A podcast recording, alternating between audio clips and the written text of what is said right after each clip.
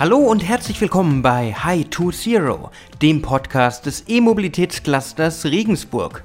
Neue Antriebstechnologien und die Verbesserung der Wasserstoff- und Brennstoffzellentechnologie spielen eine zentrale Rolle für das Erreichen der Klimaschutzziele. Doch wie kann man das schaffen? In diesem Podcast sprechen wir mit den Experten, die unsere Zukunft formen. Mein Name ist Alexander Pinker und heute haben wir zur Premierenfolge einen Gesprächspartner, der sprichwörtlich Technologie in Fahrt bringt. Er weiß, wie man sich in dieser Welt, in der sich nicht nur die Rahmenbedingungen, sondern auch die Technologien kontinuierlich ändern, bewegt. Und ohne größere Umschweife freue ich mich heute, Uwe Pfeil, Clustermanager vom E-Mobilitätscluster Regensburg dabei zu haben. Hallo, Herr Pfeil. Hallo, Herr Pinker. Herr Pfeil, damit unsere Hörerinnen und Hörer Sie ein bisschen besser kennenlernen können, würden Sie sich bitte kurz vorstellen? Mein Name ist Uwe Pfeil. Ich bin Clustermanager des E-Mobilitätsclusters Regensburg. Das Cluster hat die Aufgabe, Unternehmen und Forschungseinrichtungen im Bereich der Mobilität, E-Mobilität zu unterstützen und neue innovative Themen und äh, Produkte, Projekte voranzubringen. Motto und Slogan des Clusters ist Technologie in Fahrt bringen. Lassen Sie uns zu Beginn mal über die Wasserstofftechnologie und deren Bedeutung für die Elektromobilität sprechen. Wieso braucht es überhaupt Alternativen zur elektrischen Motorisierung? Wasserstoff ist eigentlich keine Alternative zur elektrischen Motorisierung, sondern eine Ergänzung, mhm. weil Wasserstoff versorgt eine sogenannte Brennstoffzelle. In der Brennstoffzelle wird mit dem Wasserstoff Energie, Strom erzeugt, die wiederum einen elektrischen Motor antreibt. Da sind wir dann wieder bei der elektrischen Motorisierung. Das heißt, Brennstoffzelle ist einfach eine zweite Option neben der batterieelektrischen Motorisierung um bestimmte Szenarien, Use Cases ähm, viel besser zu organisieren, viel besser zu ermöglichen. Mhm. Und weshalb sind wasserstoffbetriebene Brennstoffzellenfahrzeuge so relevant für die Mobilität der Zukunft? Es ist wichtig für die Mobilität der Zukunft, weil ich glaube, wir müssen uns damit beschäftigen, wie kann man sich auch für Langstrecken, für besondere Anwendungsfälle, für den Nutzlastverkehr, für Nutzfahrzeuge, wie, wie kann man es hinkriegen, auch hier entsprechende ähm, elektrische Antriebe ähm, gut einzusetzen. Und da ist die Brennstoffzelle eine der äh, guten Möglichkeiten. Bei dem ganzen Thema spielt ja auch die Nachhaltigkeit eine große Rolle und ist auch ein wichtiger und großer Themenbereich des Clusters. Welche Bedeutung hat nachhaltige Mobilität? Ein technologischer Ansatz ist eben der Elektroantrieb. Mhm. Der kann gespeist werden durch eine Batterie oder eben auch durch Wasserstoff-Brennstoffzellensysteme. Jetzt ist High to Zero nicht nur der Titel dieses Podcasts, sondern auch ein Innovationsnetzwerk. Welche Ziele verfolgt dieses? Das Innovationsnetzwerk High to Zero verfolgt das Ziel, neue und verbesserte Lösungen, technologisch verbesserte Lösungen, ähm, die sich zum Beispiel mit der Industrialisierung von Wasserstoff- und Brennstoffzellentechnologien beschäftigen, zu unterstützen, neue Projekte aufzubauen und damit Teil des Markthochlaufs zu werden. Mhm. Sie sind ein sogenanntes ZIM-Innovationsnetzwerk. Was genau ist das?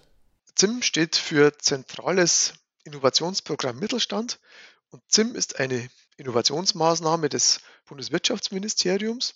Ein ZIM-Netzwerk besteht aus Unternehmen und Forschungseinrichtungen und fokussiert auf ein ganz bestimmtes technologisches Thema und bei uns ist das Thema eben Wasserstoff- und Brennstoffzellentechnologie. Und welche Vorteile ergeben sich aus einem solchen Netzwerk? Also ganz klar, es ist eben die Zusammenarbeit mit, mit anderen Unternehmen, mit anderen Partnern aus der Wissenschaft.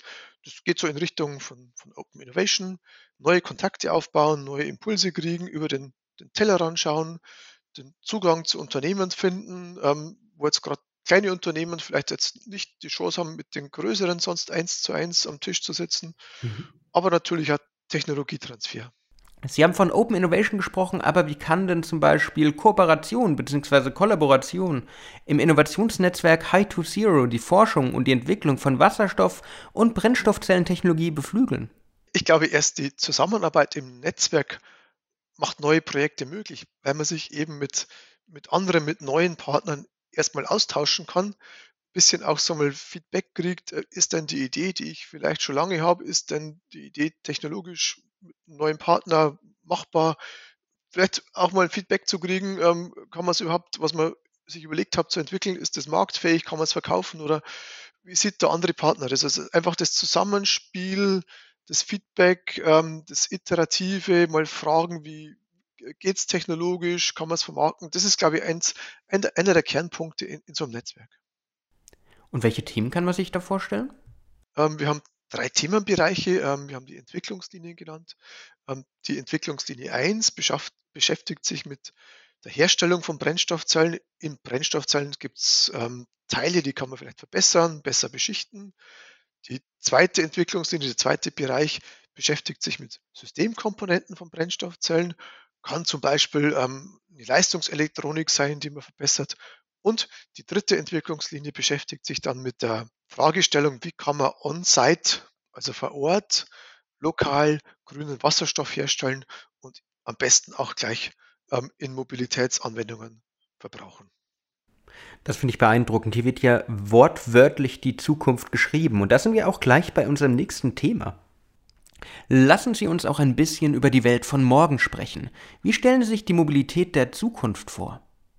Ich glaube, dass, dass wir versuchen müssen, ähm, andere Antriebe weiter zu forcieren. Das ist der elektrische Antrieb, sei es batterieelektrisch oder auch Brennstoffzellenantrieb, da die Verbesserung der Technologie voranzutreiben. Aber ich glaube, dass wir auch natürlich gemeinsam überlegen müssen, ähm, wie kann, wie kann äh, der öffentliche Nahverkehr verbessert werden, wie können Sharing-Angebote verbessert werden, wie kann auch so mal der Übergang der Verkehrsträger besser gestaltet werden. Da ist ein Fachwort seamless, also bruchlos. Ich fahre mit dem Fahrrad zum Bahnhof, steige in den Zug ein, fahre wohin, nimm dann den Bus, ähm, äh, um da anzukommen. Das, glaube ich, ist eins, einer der wichtigen Punkte, die wir äh, angehen werden. Und welche Rolle wird das Cluster in dieser Zukunft spielen?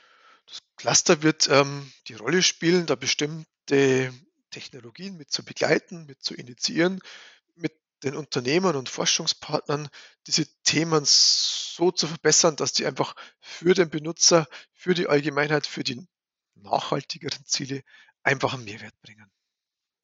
Und solche Punkte kann man eigentlich am besten als Netzwerk, als Cluster angehen, als Verband, als Vereinigung. Und da sind wir auch schon wieder beim Thema. Das Elektromobilitätscluster Regensburg gibt es jetzt seit zehn Jahren. Und da habe ich eine Frage an Sie als Clustermanager. Gibt es eine Geschichte, die Ihnen in Ihrer Zeit besonders in Erinnerung geblieben ist? Gute Frage. Es gibt da eine super Geschichte und zwar, wir haben ähm, da die Geschichte der autonomen Kleinbusse, mhm. nennt sich auch People Mover, Neudeutsch. ähm, hier hat es vor, vor circa drei, drei Jahren im Beirat, in der Beiratssitzung des Clusters ähm, ersten Impuls geben. Das wurde besprochen als strategisch wichtiges Thema, das wir auch gerne über das Cluster vorantreiben sollen. Haben wir dann gemacht in den letzten Jahren. Und Ergebnis ist, in den nächsten Wochen wird dann wirklich ähm, so eine Anwendung, so ein autonomer Kleinbus in Echtbetrieb geben in Regensburg ähm, im Gewerbepark. Und ich finde, das ist eine echte Erfolgsstory des Clusters. Herr Pfeil, eine letzte Frage. Was würden Sie interessierten Mitgliedern, Partnern oder vor allen Dingen unseren Hörerinnen und Hörern mitgeben wollen? Wir sind Netzwerker und wer gerne mehr über das Cluster erfahren will, der ist eingeladen, ähm, sich jederzeit zu melden ne, und mit uns in den Dialog zu treten. Aus genau so einem Dialog ist nämlich unser High to Zero Projekt entstanden. Herr Pfeil, vielen Dank, dass Sie sich die Zeit genommen haben. Liebe Hörerinnen und Hörer, das war es mit der ersten Folge von High to Zero.